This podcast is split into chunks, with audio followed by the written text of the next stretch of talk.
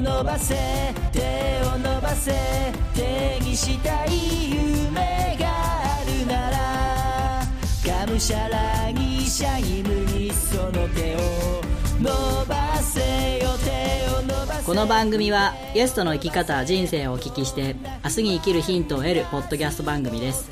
ただしゲストは特別有名著名な方に限りません。全ての人生が宝物をテーマに幅広い分野で今を生きる皆さんにご出演いただきお届けいたします。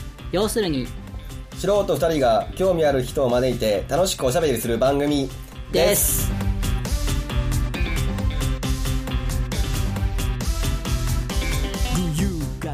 はいどうもワンライフポッドキャストナビゲーターのミッキーですあ、あっちゃんです。はい 今日も、えー、くまちゃんがいないのでそうですねえー臨時パーソナリティのはっちゃんに来ていただいてますはい、よろしくお願いしよろしくお願いしま。ますす。そして、えー、紹介者の直輔ちゃんにもうん先に入ってもらいましょう。はい直輔ちゃんよろしくお願いします。よろしくお願いします。初登場なのに紹介者というこそうね、珍しいパターンですね。はい。す。はい、初登場なのに準レギュラー。そう。で、準レギュラーじゃあ、あ、そうそうそう、そうそうよ。もうもう一回来てくれたらあ、、そっか。準レギュラーもう一人紹介してですね。自分自分、自分が出てもいいのよ。ああ、なるほど。随分消極的な。ちょっとじゃあゲストの方もさっき紹介しておきます。そうですねはい、えー、ミッキーさんです。よろしくお願いします。よろしくお願いしはいよろしくお願いします。あの、ちょっとオープニングトークを挟みたいんですけども、はいえっ、と、ちょっと最近ね、感動した話がありまして、それ先週、いや、先週本当に、振られた時にちょっと、よどんだんですよ。用意してたのそう、このが、話はそこでしまうとというね、うん。ことがあって、えー、言わなかったんです。けど、これはちょっとどうしても話しておきたいということがあって、はい。あの、ポッドキャストで、僕が聞いてるポッドキャストで、なんであの時放送局っていう、まあ、ポッドキャスト界隈が有名なポ、あの、キャストがあって、そこでね、あの、なごみっていう歌があるんですよ。えー、正しくは、なごみではなく、めぐみでした。申し訳ありません。でそれまあまあいい歌だなと思ってずっと聴いてたんですけど、まあ、オープニングから流れてて、で、えー、ある時その番組内で、うん。これはおじ親父の遺書なんだっていう遺言なんですっていうのがちらっと聞こえて、どういうことなんだろうなって思ってたら、それをあのツイッターで見て、どんどんこう振り返っていくと、今から6年前なんですけど、お父さん、そのパーソナリティのお父さんうん。が肺がんでうん。亡くなられるのに、まあ、余命宣告を受けて、1年半とかを、ポッドキャストでずっと追ってるんですよ。へで、遺言をプロデュースするっていう企画にして、もうね、い一見すごいアホというか、バカなことやってるんですよ。笑いにして、ギャグっぽくして、お父さんの死をそうやってこう笑いにしてやってて、で、なんと、お通夜の前日とかも、ん葬儀場ですとか、うん。し、その、亡くなりになったご遺体を横に、キャッキャキャッキャやってるんですよ。で、もう、その、まあ、病院にいる時からね、お父さんが、お父さんにも出てもらって、でお父さんもノリのいい面白い方で、あのーラップで遺言を言ったりしてるんですけど、その、年日がこう経つにつれて、どんどんどんどんもう声がか細くなっていって、でも最後の最後まで面白いいいんですよ、お父さん。で、あの、何月何日で亡くなったと。で今葬儀場だと。そういうのを全部番組内で配信してて、その中で作った曲が、その、なごみっていう曲で、で、あの、バラエティの面白い人がギターを弾きながら歌ってるのを、えー、まあ途中でも歌ってるし、その最後の最後で葬式で、お通夜かな。みんなで家族全員でそれを歌ってって、もうねそれがもう、ワンワン泣いてしまって、やばいな、それ。やばいんですよ。んで、もうその曲あまりに良すぎて iTunes で買ってしまったんですけど、あ、変えるの ?iTunes そうそれまあでも全然その、プロでも何でもないんですけど、でうま歌も別に上手くないけど、めっちゃ響く曲で、で、それをなんかや聞いてた時に僕ワンライフポッドキャストって、そのこういうことがしたいんだなと思ってるんですよ、っていうのはこうここで喋ってることっていうのは、うん。死んだ後もずっと残ってるんですよね。うんでおじいさんあのそのお父さんの声って、もう6年前に亡くなってるんで、今絶対聞くことはできないんですけど、僕はもうその元気なおじいさんから亡くなる寸前のおじ、あのお父さんから亡くなる寸前のお父さんまでの声を聞いてて、うん。なんかそのその人の生き様みたいなのを見てるんじゃないですか、でワンライフポッドキャストって、一つの人生とある人生って歌ってるんでなんかねそういうことをしたいんだなと思ったんですよ、だからあなんかすげえこういいもんじゃないけど、うん。なんかあさその心に響くん。配信をうん。してる人がいるんだなっていうのを、うん。えーすごい感じました、ん。すごい最近の話なんですけど、うん。なんかねそうなんです。それが感動した話、うん。うん。先週言えなかったんです。け どまあそれはよかった。この今週まで撮っといてよかったですね。うん。ぜひあのよかったら聞いてやってください、はい。はい。ぜひ。もう一回言ってあのタイトル、なんであの時放送局。っうん。なんであの時放送局。ていう番組、うん聞いてみたい。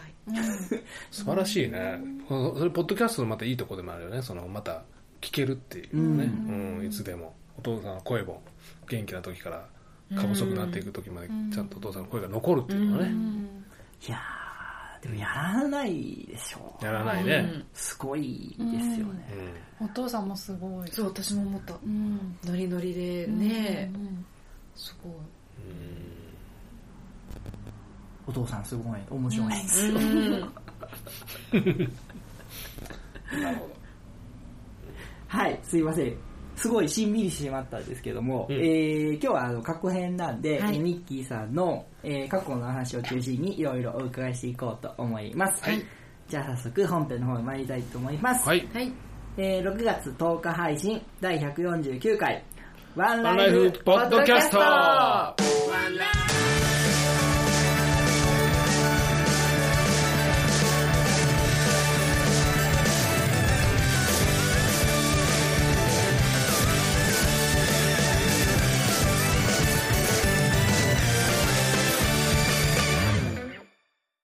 それではゲストコーナーです。改めまして本日のゲストは、感じるご飯主催、ありがとうマンダラ講師の松本美ゆきさんです。よろしくお願いします。よろしくお願いしますはい、えー、じゃちょっと自己紹介の方からお願いします。はいえっ、と広島から来ましたはいえっ、と今えっ、とご紹介していただいたその感じるご飯っていう料理教室とあとありがとうっていう文字を使ってマンダラを書くっていう講座を、えー主にやっています。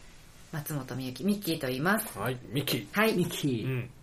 よよろしくお願いしよます。ろしくお願いします。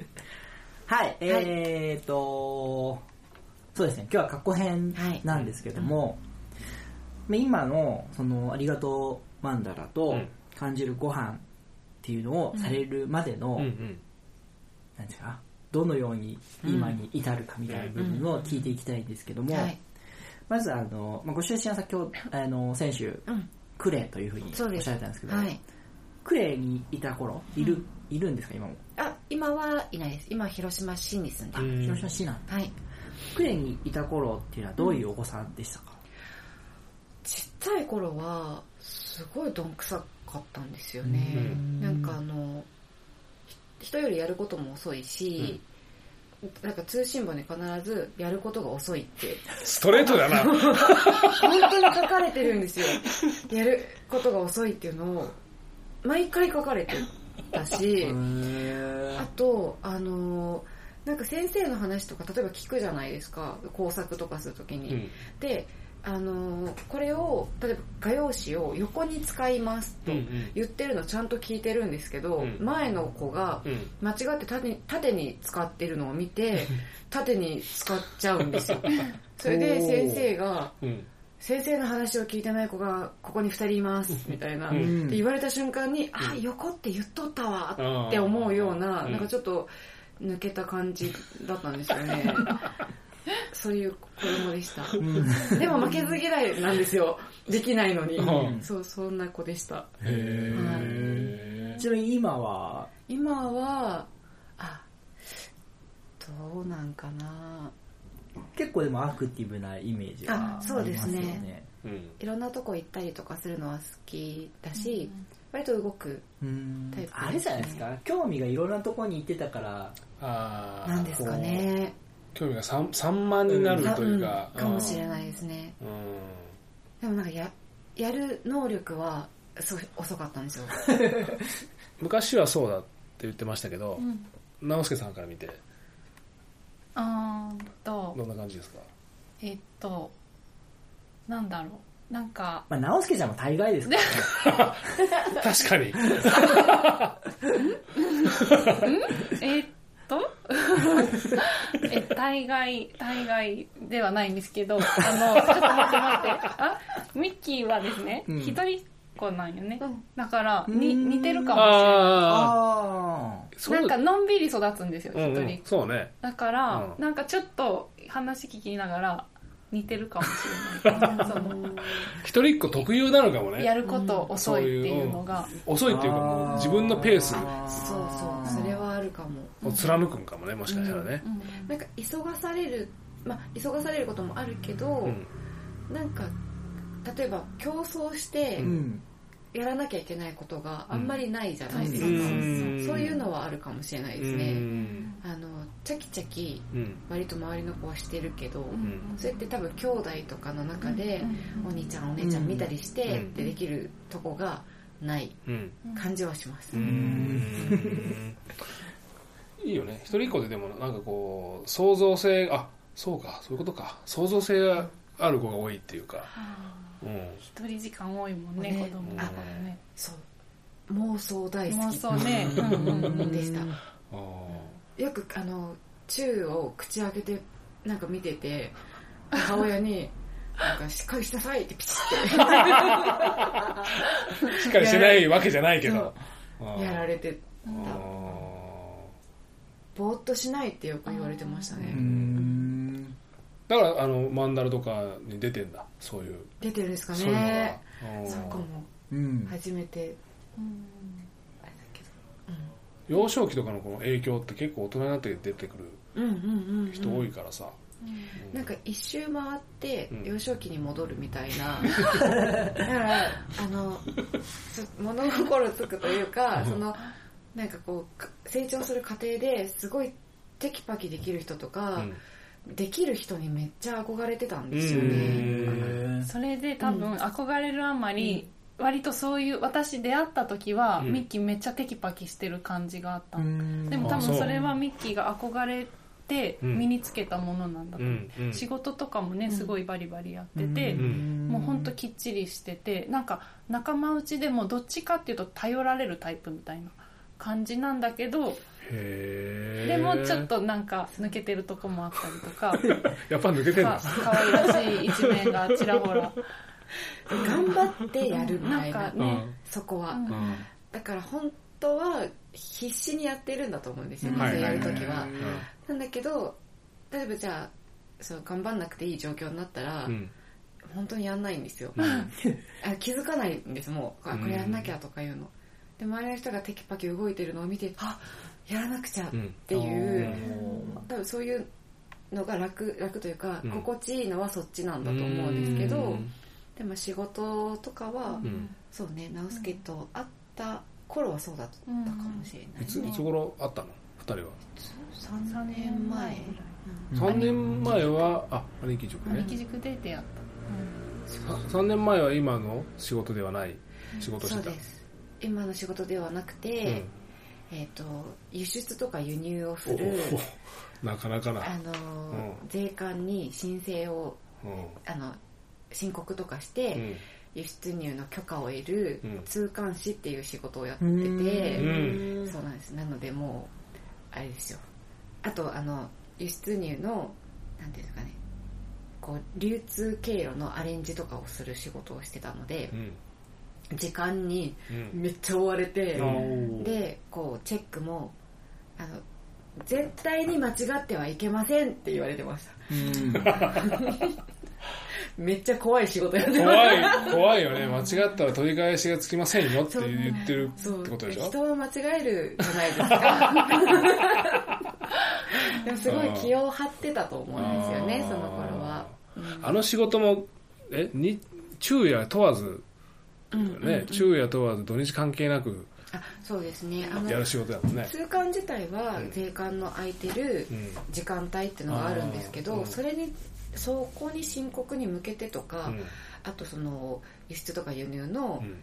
あのこうどういうふうに例えば船使うとか、うん。エアーを使うとか、うん。そういうののアレンジをする準備がすごいあって、うんそうそれがねすごかったんですよね、うん。なんでもうちょっとアホみたいに仕事してた時うん。期がうん。あって、出会った頃はそれをしてて、うん。いいどれぐらいの期間それを？あえっとやってた、えっとですねさそのサラリーマンでその会社にいたのは、うん、えっと21年いました、おお。うん。本当、うん、でもその時にずっとその大ベテランだよ。そうでもずっと,、えっと輸出入の仕事をしあ携わってたんですけど、うん。最初は事務員さんで、うん。あのなんていうんですかね税金のうん。その、えっとお客さんが輸入とかする時の税金の支払いのなんか処理とか、うん。なんかお客さんに請求したり、うん。請求されたりするのの処理とか、うん。そういうのをやってたんですよ最初、そう。だんだんねあのそっちじゃない方にうん。行ってで全然知識ゼロなのに、うん。通関士の勉強しますって突然言い始めて、自分が？はい。周りの人が 「え？なんで?」みたいな感じで。なのでみんなはそういうアレンジする仕事をやってるから あのまあどういう仕事か分かってるじゃないですか。でも私はなんかせその専門用語を覚えるとこからスタートだったので、うん。本当ゼロで、だからよく勉強会を会社でしてたんですけど、うん私が質問するとすごいシーンとなる。んですよ今更？みたいな。そうそこはねあんま気にしなくてもいいと思う。そ ん。はいなはいこうちょっとよくわからない感じの質問をしたりとかうん。してました。最初からじゃないんですけど。そのもういきなりやりますっていうところはもうい今と一緒よねでもね、ああそうかそういうそういうところはね。じゃあずーっと長年気を張ってたんだ。そうですね。仕事楽しかったしその仕事自体はすごい好きだったんですけど、うん。えっと、直すけど多分出会った時はもう気を張ってるな自分っていうのは気づいてる時で、い。ろんなとこに本当いろんな勉強をしに行ってた時だったんで、料理ももう本当全国に勉強しに行ってて、そう鎌倉に月2回とか通ってました、料理の勉強をしに通ってました。でそういうなんかもうむぶるようにはあなんか学ぶみたいなうん時期だったので、うん。あのまだまだまああのなんていうのかなこのできる人に憧れてるとこがうんうんうんうん。ありつつの、うん。でももうちょっとそれしんどいんだよなと思いうんながらのまだそんな感じっていう状態だったかもしれないですね、うん。そうなんだ。ねそうなんです。全然そんなイメージがそそういう何チャキチャキ仕事してるっていう。イメージがない。ない。ない。よ,、うん、よかった。なんかよかった。よかった。のかなわかんない。そうそうなんかね張ってたんですよ気を。じゃあちょっと表情も変わちょっときつめの表情だ。今はすごい柔和な、いい表情をされてる。んだけど、出会った当時はちょっとまだ疲れてるのかなっていうようなちょっときついかなというような表情に見受けられたっていうことはない直輔から見て。えっ、とね疲れてるかなっていうのは思ったことなかったけど、うん。やっぱりそのなんだろう。なんかしっかりしてる面が結構前面に出てた、うん。あしっかりした人だなっていうイメージだった、ん。なんかうんそうですね。なんかみんなのことをいろいろ考えて気を回したりとかなんかこう何か行動する時も次を考えてたりとか、うん。なんかこうさっきのミッキーの話、ちっちゃい頃からの性格の話だったら、うん。どっちかというとこう後ろついていくような、うん。なんか仕切ってくれる人がいておおみたいなうんついていくようなうん。タイプうん。っぽいけど、うん。もうその出会った頃はうん。むしろなんか引っ張っていくタイプみうたいな。ん感じだったから、うん。でまあその出会って付き合っていく中でその仕事を辞める選択したりとか、うん。まあ、なんかいろいろこうちょっと深い話とかするようになってから、うん。なんとなく分かってきてでもやっぱりしこう一回培ったしっかりした面はなくなってはないと思うんですいい意味でいい意味でね。いい意味で、うん。スキルとしての残るうん。残ったのかもね。うん多分ねその時期はそれがひやりたかったし必要だったのかなとは思っていて、そのなんていうのそのおかげでできるようになったこととかもあるから、良かったなとは思うんだけど、なんかちょっと自分の首を絞めてたとこもあって、はいはいうん。本当にできる人になりたかったんですよ、うん。でもまあ今思えば、まあ、人は完璧じゃないので完璧じゃないです。そう、はい。なんだけどなんか完璧を多分うん。知らず知らずにうん。目指していて、でミスしないようにうん。めっちゃ気張ってたんですよね、うん。でミスしないようにしようと思うから、うん。ミスしない人だと思われてるんですよ、うん。でもね全然してるんですよ、うん。うん。うん。あの人に出す前にうんミスに気づいて頑張って直すみたいなうん感じなのでうん。全然もう普通の人間なんですけど、うん。そういうのをねすごい一生懸命やってたんですよね、うん。でもやってる時はあんま気づいてなかったんですよね、うん。なんか、うん、気づいてなかったんです、はいはい。もうそれがもう当然だと。うん。ういいことだと思ってた。んいいことだと。うん。だからあの気づいたのは、うんマクロビオティックを始めてからなんですマクロを始めたのはうん。6年前なので、うん。そうあと気づいてるけどうん。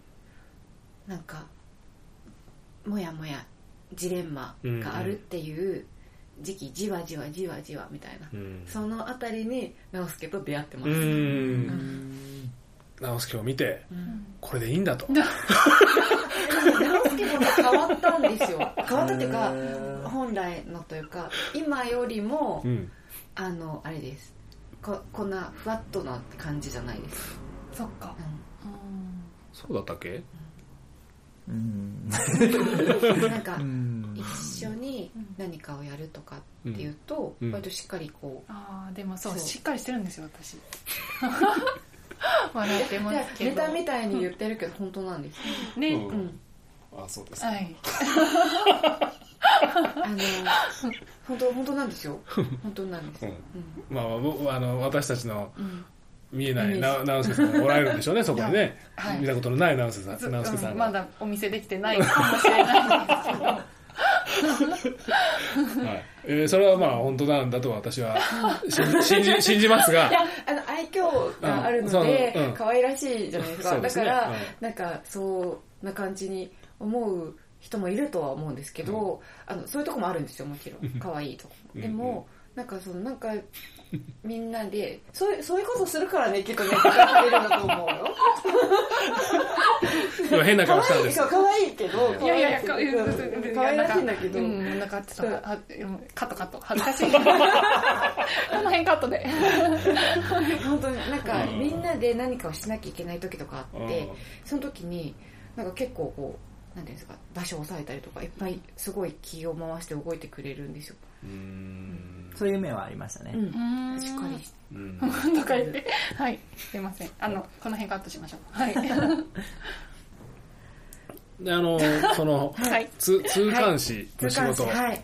の前は？通関士の仕事の前は、うん。その倉庫の、うん、と 2, 2をうん。あのデータで管理するしようなその、まあ、だから情報を打ち込んで、でお客さんが出荷してくれって言ったものをあのなんていうんですかね効率よく現場の人が取れるようなリストを作って出すみたいなうん。仕事をしたりとか、でも同じ会社だったんですね、うん。でそこからまた輸出入の部署に戻って、うん。その時に前に4年ぐらい輸出入にいたので、同じ、まあ、またちょっとシステムとか変わってるから、うん。23年、まあ、仕事また慣れるまでかかるかもと思って、3年ぐらい経ったら飽きるかもしれないからなんか通関士受けようかなとか思ったんですよね。うん。なんとなく。うん。でもまあ前もともとやってる仕事だったので、うん。1年ぐらいでなんかもう思い出しちゃって飽きちゃったんですよ、うん。その仕事に、うん。それで通関士受けますって言って、うん。で受けたら、うん。まあ、落ちたんですけど、うんみんなめっちゃ絶対落ちると思ってたんですよ、うん。私まあゼロだったので知識が、うんでもねなんかね結構検討したんですその時に。うんそう。でみんな周りもえーっていう感じに、うん。本当にテストの3週間ぐらい前までん。実務が4点とかだったんですよ、うん。あの記憶するのはまだ頑張れるけど実務ってやってる人たちでもなんかこう大変らしいんですけど、うん。あの本当に知識ゼロだから、うんあの全然わかんなくって、うん。でそのなんか上司が慌てて「お前計算の仕方わかるか?」みたいな。ででそれをなんか教えてもらったらうん。計算の仕方がようやくなんかあこうやって計算するんだみたいなのが分かって、うん。ちょっと点が取れうて、ん。でねなんかすごい検討したので、あのじゃあちょっとアレンジの仕事やってみるかとうんうん。上司の方が声をかけてくださって、うんで今までやってた事務が他の人に引き継いで、うん。私はその違う仕事に輸出入の仕事をするようになって、そこから2年半かかって、うん。通関士の試験に受かって、うん。でそこから通関士をやってるんですけどど。へえ。そうなんです。はいすいません。じゃあ,、はいあのミッキーさんの中で人生が大きく変わった分岐点ってどこになりますか？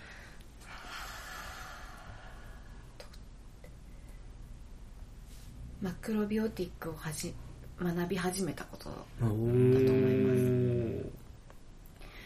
その時に、うん。えー、とそうマクロの先生が判断時期をやっていて、はいはいはいはい。で私一回断食やってみたかったんですよ、はい。ネタに。うん。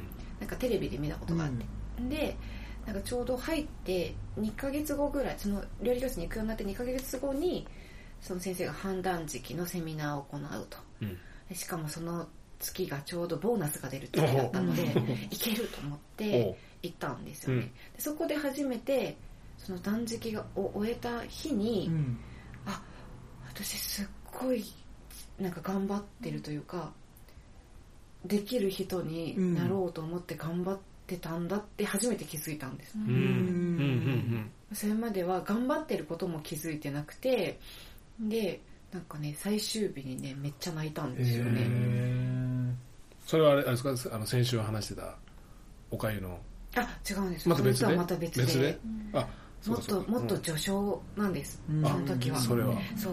あのなんか、えっと遊びでねその断食の最後に、うん。最後最終日の夜に遊びでなんかエンジェルカードみたいなのをやりましょうみたいな、うん。でそれがあのこういうなんか自分と向き合って食もこうあんま食べなくってってやると、すごく直感力が増すから、うん。感覚が増すから自分に必要なカードしか引きませんって言われたんです先生に。でまあ遊びだから遊びだと思って引いてくださいって言われてで何人もいるんですけどあなたに必要なカードしかあなたは引かないからひ他の人にはなんか自分が引いたカードを元のとこに戻さないと。うんあなたが引いたのはあなたのカードですって言われたんです。よ、うん。でそれをこうめくってその内容を読むんですけどそれが読め読むのがすごい嫌だったんです。でですか？そうでそれがなんか絶対もっと頑張れっていうカードが出るって勝手に思い込んでたんですよ。あーなるほど。だけどもっと頑張らなきゃいけないのは分かってるけどこれ以上頑張るって言われたらみんなの前で泣いてしまううんって思ってて、でなかなかカードが引けなくてさお先にどうぞっている人にどんどん先やってくださいって言って本当に最後にカードを引いたんですよね。そしたらそのカードにえっ、となんとかあ自分にもっと優しくしてくださいっていうカードが出たんですへなるほど。そう。でそれをみんなの前で読みながらもう声が震えちゃってで すごい泣いたんですよね。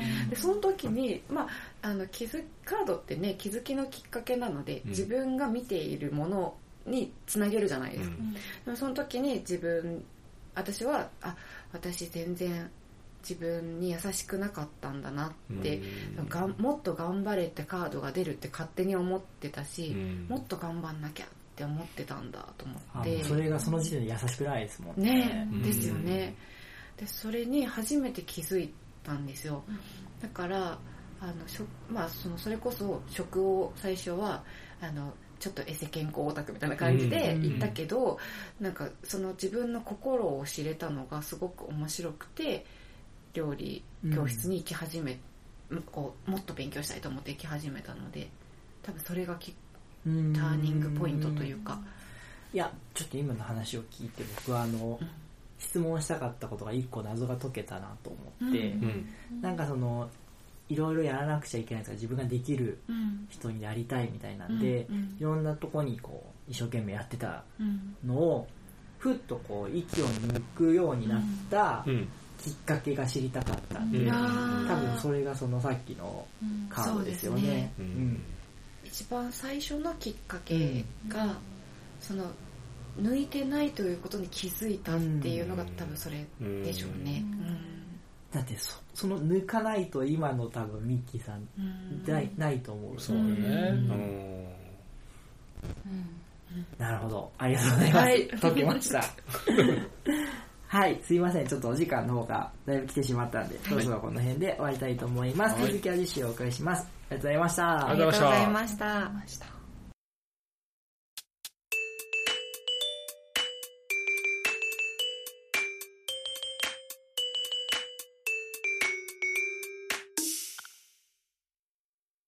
はい、企画コーナーです。引き続き、ミッキーさん、ナウスケちゃんにもご参加いただきます。はい。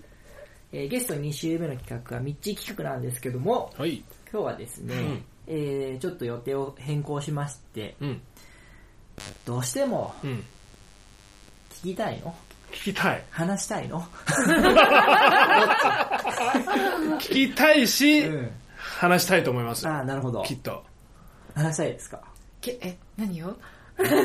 あれ例のあれ例ですねのあれですよ例の例のあれですよイカさんでしょ？いかいかそうですよはい。はい。あのいろんなね、あのーまあ、さっきちょいちょい名前も出てきてる、えー先週も名前も出てきたケンさんとか、うん。えー、幸四郎君とかはい。ろんなところでね、あの報告会とか、うん。うんうん。うん。こんな感じでしたようん。あのー砂漠行って、うん。わこういうふうにちょっと見方が変わりましたよ、うんっていうのは聞いたりもしてるんですけど、はい。あのー僕はあの多分この感覚というか感想というのは参加者に何19人だったっけ？19人です。19人19色だと思うんですよ、うん。うんだからもうできれば19人全部聞きたいあぐらいなんですよ、あ。はい。うん。で,、えーでまだミッキーさんのは聞いたことがないんで、うん。うんあのイカ砂漠先去年、去年。えー、11月？はい。えっと、11月末からうん12月の頭にかけて、頭にかけて、はいうんペルーのイカ砂漠っていう、あの広大な砂漠はい。250キロ、えー走る走るえーね歩く。うん。まあ、この番組では、えーゆりかちゃんとケンさん以前出ていただいてですね、お話しいただいたんですけども、そうですねの大会にご一緒に参加されてたんですね。い、そうです。うんそこにあの参加されてで無事帰国されて、はい。うん、でまあゆりかとかケンさんと一緒に今2日目でタイムアップですかね、そうです。うん、タイムアップという結果だったんですけども、まあ、それを挑戦したことによってどのような変化が出たとかなぜ挑戦、まあ、まずなぜ挑戦したのかとかそれなぜ挑戦っていうとこなんですけど、もうまさにケンちゃんがうん。関わってまして、うん。あのケンちゃんとゆりかちゃんが出るっていうのを聞いた時に、うん。私そのうちのチームのチーム HO を、うん。えー、と2015年から応援してたんですよ。であの T シャツ売ったりとか、うんうん。なんかいろいろああのこう企画の販売とかしたりとか、うん。手伝ったりしてたんですね、でケンちゃんたちが出るって聞いた時にあめっちゃ応援しようと思って、で直輔と一緒にうん。ケンちゃんのところに行って、うん。ワンプラスワンですね、うん。行ってケンちゃんに「すっごい応援するから」って言いに行ったんですよ、うん。そしたらケンちゃんが「あれミッキーあれじゃからなあのエントリー6月10日までじゃからな」って言ったんですよ、うん。他にもいっぱい人がいたのに、うん。ミッキーって言われた時にうん。すごいテンションが上がって、ワクワクしちゃって、うん。であ私も出れるんじゃんって、うん。応援側だと思ってたんだけど私も出れるんじゃんと思ってワクワクしちゃったのがきっかけ、うん。なるほうん。そうなんです。それ何の躊躇もなかったんだ？えっといや躊躇というか、うん。どうしようって思いました。決めたはいいけどえどどどうやって行こう？みたいな。ワクワクしたけど、うんどうしようみたいな。そのその、うん。えっとワクワクするうん。2日前ぐらいうにん。会社に辞めますって言っおてたんですよ。ーへー。例の会社？タイあタイミングですね。そうなんです。でまず会社を辞める時にめっちゃ怖いって、うん。サラリーマンずっとやってたのに会社辞めるのめっちゃ怖いって言って、うん。散々うん。あのいろんな周りのね、うん。あの師匠とか学んできた師匠とかに、うんお前は何が怖いんだと。食べれなくなることが怖いですというようなこととかをいっぱい相談して、うん。ででも自分がやりたいことをやろうと思ってうん。辞めますと、理由が食べれなくなるのが怖いって言ってたのに、うん。すごい莫大なお金がかかる砂漠に行きたいと思ってしまったってあいうーなるほど。とこであどうしようっていうのとあとなんかその年にホノルルマラソンを走ろうかなと思ってたんですね、それであのホノルルマラソンを走るチームを作ってたんです、うん。それこそ周りの人たちをなんか笑わせながら走るっていうのを目標にしようっていうような感じでそれ結構言い出しっぺだったんですよ私が、うんなのに砂漠に行きたいってなっちゃったから、うん。行こうとしてたメンバーが一緒に行こうとしたメンバーがいるので、うん。どうしようとうん思って、うん。一人一人に電話をして、うん砂漠に興味がありますって。いうホノルルじゃなくて。砂漠にって言ったら、う正反対じゃん。んそうね。そうですよね。砂ですもんね。そう。あそしたら、まあ、いろんなもちろんなんか「え行かないの?」っていう人もいたし、そうきたかっていう人もいたしうん。そういろいろだったんですけど でもまあその仕事を辞める時に思ったのが、なんかワクワクしたことを選択してい生きてみたいというか、うん。行ってみたいっていうのがあったので、うん。もうワクワク強烈なワクワクが来てしまったから、まずそっちをこ怖かったんですね、うん。でも選択するのが、うん。でももうそれで決め辞める理由がそれなのに、うんと思って、うん。でチームのリーダーのこうちゃんにうん連絡をして、うん。それもビビりながらなので、う うん。興味があるって連絡したんですよ。出たいとか言わない。興味があるって連絡ちょしたんですっとふふわっとぼやっとした感じで。うん。そしたら速攻で電話がかかってきて「ミキどうすんの?」みたいな感じで 電話かかってきて、うん。でなんかまあいろいろ詳細とかを聞いてうん。出ますと言ってうん。出たんですけど、うんまあ、なんかその出るって決めてから出るまでの間がものすごく自分の想像した以上にうん。挑戦だったので、そうでみんな言うね。うん。うん。もうなんか家族に伝えることとか、はいはい。で私はまあ仕事は辞めることになってたので、あの会社を休ませてくださいはないじゃないですか、うん。でもあとはお金のこと、うん。仕事を辞めちゃうので、うん。お金のこともすごい心配だったし、うん。あと、まあ、練習というか体力的なもの、未知の世界で、温度もなんか経験したことがないような感じだったので、なんでそういうこう不安な要素もうん。あったんですよね、でそれがすごく自分との苦手なとことか、うん。自分の思い癖とかと向き合うなんかきっかけになって、それがすごく良かった。うんそれこそあの父と母にうん。砂漠に行きますとうん。言いに行く時はうん。私父母に会社辞めますも言ってなかったんですよ。あ本当？へえでまああの父が特に理解してくれないじゃないかといううん。思いがあったので、うん。もうずこれ言わなくていいなら言わないままでいようって思ってたぐらいだったんです、うん。だけど砂漠に行くって言っちゃあの決めちゃったので、長期いなくなるじゃないですか日本から、うん。その間にもし連絡があった場合、うん。バレるなとうん思って、うん。で砂漠応援してほしかったんですよ、うんったらそのなんかこうつながり的に仕事を辞めますっていうの言わなくちゃみたいな感じになって、うんそれがでも一番なんかうん。ハードルが高いんですよ家族に伝えるっていうのは、ですよね、はい。もう本当にしんどくて、なんかチームのメンバーとミーティングしてる時に、まあ、それが実際すごいしんどいっていう話をみんなにこう、まあ、開示自己開示というか、してでまあ言えないかもしれないですってずっと逃げてたんですよ。お。いや言わ、わかんないですみたいな感じ。で。うん。でも、言えたら言いますって言いながら、うん。2、3週間言わなかったんですよね。はい。で、毎週ミーティングしてるんですけど、うん。毎週、まだ言ってませんみたいな。うん。で、みんなが笑うっていう。うん。でも、本当に辛くて、うん。だけど、まあなんか、言いに行く時もうん、チームメンバーがうん。電話をくれて、なんか、大丈夫みたいな感じで、今からちょっと行ってこようと思うって言って、で、もう、まあ、話したんですけど、話せてよかったんですよね、すごく。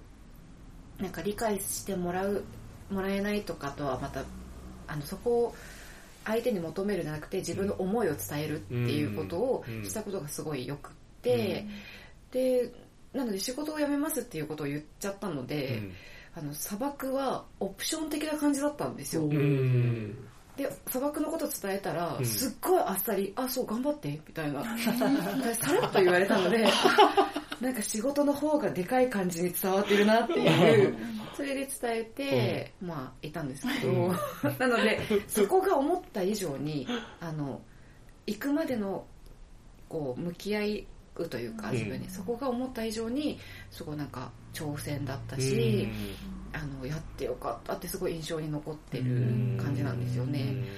で砂漠行ってからは、まあ、余裕がなかったってことに後で気づいたんですけど、それは時間的なもの気持ち的なもの？気持ち的なものだと思います。そのうん。未知のことに挑戦するとか、うん。あの環境が全然経験したことないうん。砂ばっかりみたいなのだったり、でそういうのがその時は気づいてないけど、うん。多分余裕がなかったんですよね自分の気持ちに、であの砂漠歩いてる時とかも、うん。普段よりもあの焦ってるし、うん。弱気な気持ちもたくさん出てくるうし、ん。で普段うん。そのあんまりそこまで出てこ来づらくなってたうん。気持ち、うん。感情がうん。いっぱい出てきたんですよ、へそれでなんか私いろんなこと勉強してきて、いろんな人にいろんなことを教えてもらって、なんかねあそこはもう自分の中では解決した問題なんだと思ってたことがあるんですけど、うん。うん。解決してるんじゃなくて、普段余裕があるから、うん。そういう感情にならないんだなっていうことに気がついたんですね。でその余裕が何であるのかなと思ったら、うん。まあえっと、安心してられる場所にいるんだなと思って、で周りも自分のことをこうなんて理解してくれる仲間がたくさんいて、であのすごくいい環境にいるんだけど、日常なのであのすごいね当たり前になってたんだと思うんです、うん。当たり前だとは思ってないけど、普通のことだとなってたんだと思うんですね、だけどそれがすっごい実感できて、でもちろんなんか一緒に歩いてくれたメンバーとかにうん。すごく励まされたんですよ、うんうん。私初日の最初スタートして6キロ地点で捻挫したんですね、本当？そう。それ初めて聞いた。そのなんか言ったらうん。サバサバンナとかでうん。草食動物、怪我した草食動物放たれたら死んじゃうみたいな、やばい私っていう状態になったんですけど、あのすごい捻挫した時にすごい音がしたのでおちょっとテーピングしますって言ってリュックを下ろしたら仲間がパッてリュック持ってうん。わーって前に走ってってくれたんですよ、うん。とりあえず持ってっとくってうん言って、うん。もうあの私行く時に自分が、えっと弱気になったりしたら、うん。困った時は素直に助けてって言いたいって思ってたんですね、はいはい。それってなかなかできないというか、うん。頑張っちゃうから、なんか助けてって言いたいなと思ったんだけど、うん。言う前に助けてもらっちゃってて、うん。でもなんか歩いてるメンバーにもすごく力をいっぱいもらったんですけど、うん。でそれ本当あの今でもありがたいなって思い出すとちょっとね、うん。こう胸がねこう熱くなるんですけど、うん。あの歩きながら日本にいる仲間のことを結構考えてたんですよ、そのあの人たちがみんなが応援してくれたから私今ここ歩いてるんだなっていうのをものすごい感じてて、だからそのなんか、まあ、誰と何をやるかじゃなくて誰といるかだってよく言うけれども、なんか私歩きながらあのちょっと言葉があれは足りてないんだなと思いながら歩いてて なんか誰といるかっていうのは多分誰と気持ちが共にあるみたいな、心が共にあるかっていうのを誰といるかって言ってるんだなと思って、だから一緒に歩いてないけど、はいはい日本の人たちにものすごい力もらってて、ありがとうございます。ありがとうございます。ちょっとお時間の方がだいぶ迫っているんで、はいえー、ここで終わりにしたいと思います。すみません、ありがとうございました。ありがとうございました。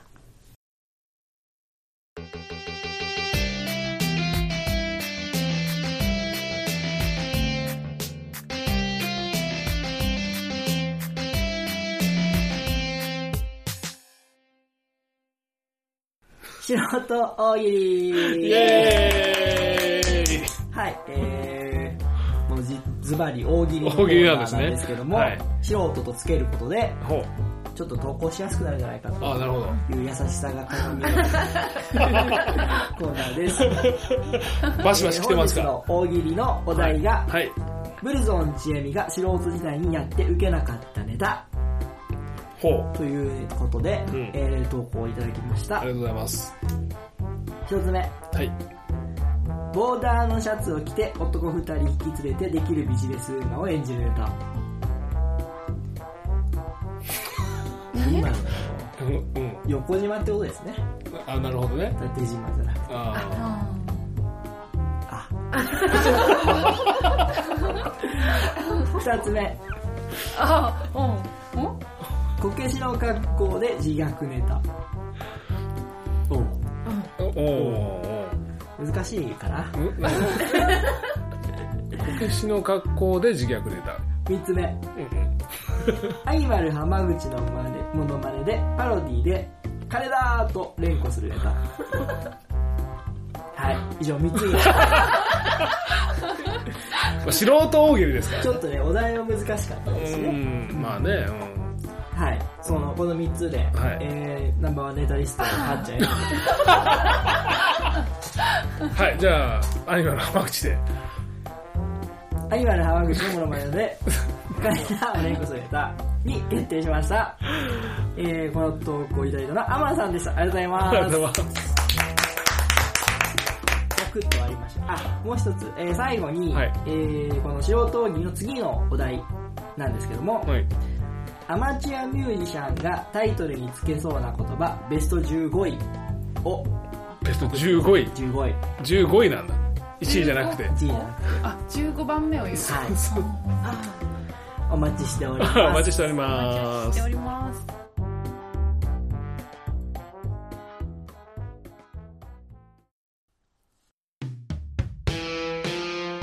ワンライフポッドキャストでは皆様からのメッセージを募集しております。ブログ、Facebook、Twitter のメッセージ機能、もしくは Gmail にてお送りください。Gmail の宛先は onelifepodcast アットマーク gmail.com onelifepodcast アットマーク gmail.com ワンライフポッドキャストアットマーク gmail.com まで現在募集中のコーナーはブログ、Facebook をご覧ください。皆様からの愛のあるお便りをお待ちしております。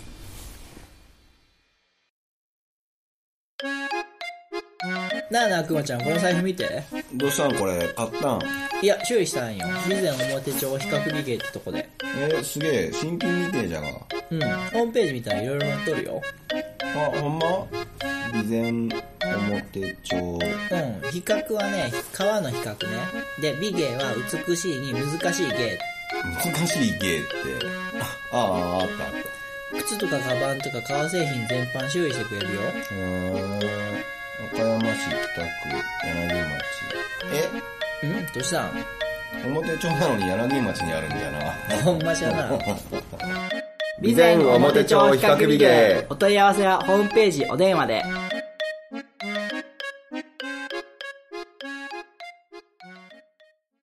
はい、エンディングです。お疲れ様おです。疲れ様です先。ほどのネタコーナーにいただいた、えー、方のお名前です。はい。コロミさん、マネーのキツネさん、アマンさんでした。ありがとうございました。ありがとうございました。はい、えー、ではエンディング入ります。エンディング曲は X ワイズで手を伸ばせです。はい。はい、えー、そう、先ほどね、うん。ミッキーさんから貴重なお話をありがとうございました。ありがとうございます。どうですか、はっちゃん？いや、もう、まだまだ聞きたいこといっぱいあるんですけど、ちょっとね、時間の時間の問題で。関係ですね。うん。もう、またゆっくりね、はいお茶でもしながら。ですね 蜂飯でも蜂飯でも食べない。あ、そう、初めてい。感じるご飯と蜂飯のコラボでいいですね。やりましょうやりましょうすごい楽しそう蜂飯は本の通り作ってるだけですからね。蜂飯っていう本を出してください男の人の料理教室をやったらいいんじゃないですか。あーあこの間たまたま男の人がほとんどっていうあ時、そんなのがあるんだ。へー。9人中8人男性っていう時があってどうこの人面白い、うん、あのなんか楽しいんでしょうね。想像豊か楽しい、すごい。料理してるとね。本当に面白かったです。へー。あのうまいんですよ。やったことないって言うけどみんなすごいうまいんですよ。そうなんだ。へー。どんな、例えばどんな、その時はどんな料理を？あその時はおむすびと重ねのお味噌汁を作るっていうやつなんですよ。玄米のおむすびと。うん。玄米おむすびあの圧力鍋で炊いてみたいなでご飯を洗う時に「ありがとう」って言いながら洗ってくださいって言う。の そしたらね。なんか「ありがとう」だけじゃなくて「今日の皆さんに会えたことに感謝です」とか言ってもうアドリブがバンバン出てくる。なるほど。そう。すっごい楽しかったですじゃあ俺、蜂飯の時しますわ、そあれ。やってくださいぜひこと料理に関しては、女の人はうん。割と日常の中でやっているので、うん。当たり前になっていることが、うん。男の人はたまにしかやらない人が多いので、うん愛情を多分注ぎ入れる確率は高いんじゃないかななと思。うんですよ、だからきっと美味しい料理があの味じゃないと、味じゃなく美味しい料理が心だうん心だと。できてるんじゃないかな。だからそういうね男の人の料理教室だったら面白そうだなって思った。まあ、時々ね、苦いレモン鍋ができちゃったりしますけどね。心がこもってます心はこもってましたからね、その時ね。苦苦味が効いてました そうですね。美味しかったですよ。ビター、ビターな。ビター。大人な。大人な味。大人の味でした。あすごい。すごいうまい表現がね、表現がね。はい、えー、じゃあゲストの方のイベント告知宣伝などありましたらよろしくお願いします。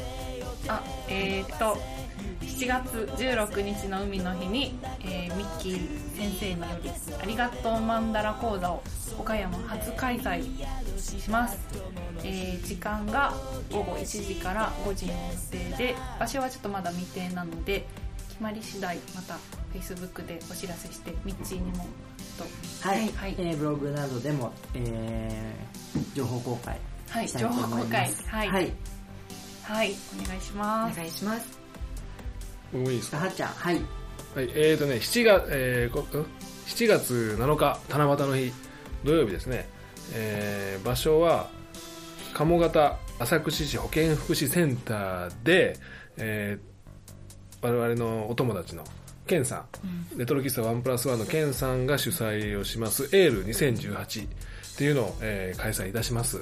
で、これはあの、どういったイベントかっていうと、もともとケンさんは子供に憧れるあの自由な大人たちっていうのをこう目指してやってる自由人な方なんですけども、えーとにかく子供にこう夢を忘れないでもらいたい、子供に前向きな人生を歩んでもらいたいっていうのをこう日頃考えてる方なんですね。で、えーそれを表現するために、今回は、えーゲストで、えー魂の、えーなんていうんですか、アーティスト、森源太と、えー今日ゲストの、えーミッキーも、えー一緒に、えーイカ砂漠を走りました、えーその時のチーム AHO のリーダーの、えーマンモスのこうちゃんですねこうちゃんですね。をゲストに迎えまして、えートークライブをあのしますので、えーぜひ、えーたくさんの人に足を運んでいただきたいなと思っております、はい。はい。はっちゃんはそのイベントにどのように関わってるんですか？あ私は、えー告知専門。宣伝隊長みたいな。世界の渡部。で、世界の渡部形式で。隊長まあまあ、あのーいろんなね、ケンさんにもいろいろお世話になっているので、うん、いろんな形で持ちつ持たれつな。そういうのはいらない。あいらない世界の渡部だから。ああ、そうですか。あえー、世界の渡部ではございませんので。スパッと落ちて終わってたのに、フォローとかいらないです。はい、えー、この番組では皆様からのメッセージを随時募集しております。メッセージの方法、募集内容に関してはブログ、フェイスブックでご確認ください。ツイッターでのフォローもお待ちしております。ツイッターをハッシュタグカタカナでワンライフポッドキャストでつぶやいてください。次回の配信は6月16日を予定しております。来週は松本さんの未来のお話を中心にお伺いしていきます。お送りしましたのは私、ハチと。ミッチーと本日のゲストのミッキーと直輔でしたそれではまた来週まで。ごきげんよう大事な友に預かったものこの番組は大切な靴やバッグをお直しします。備前表帳比較美ゲート。お客様もスタッフも家族のように仲良く集まる場所牛窓カフェグローバーの提供でお送りいたしました。なんとかする当たり前だ。手を伸ばせ手を伸ばせ守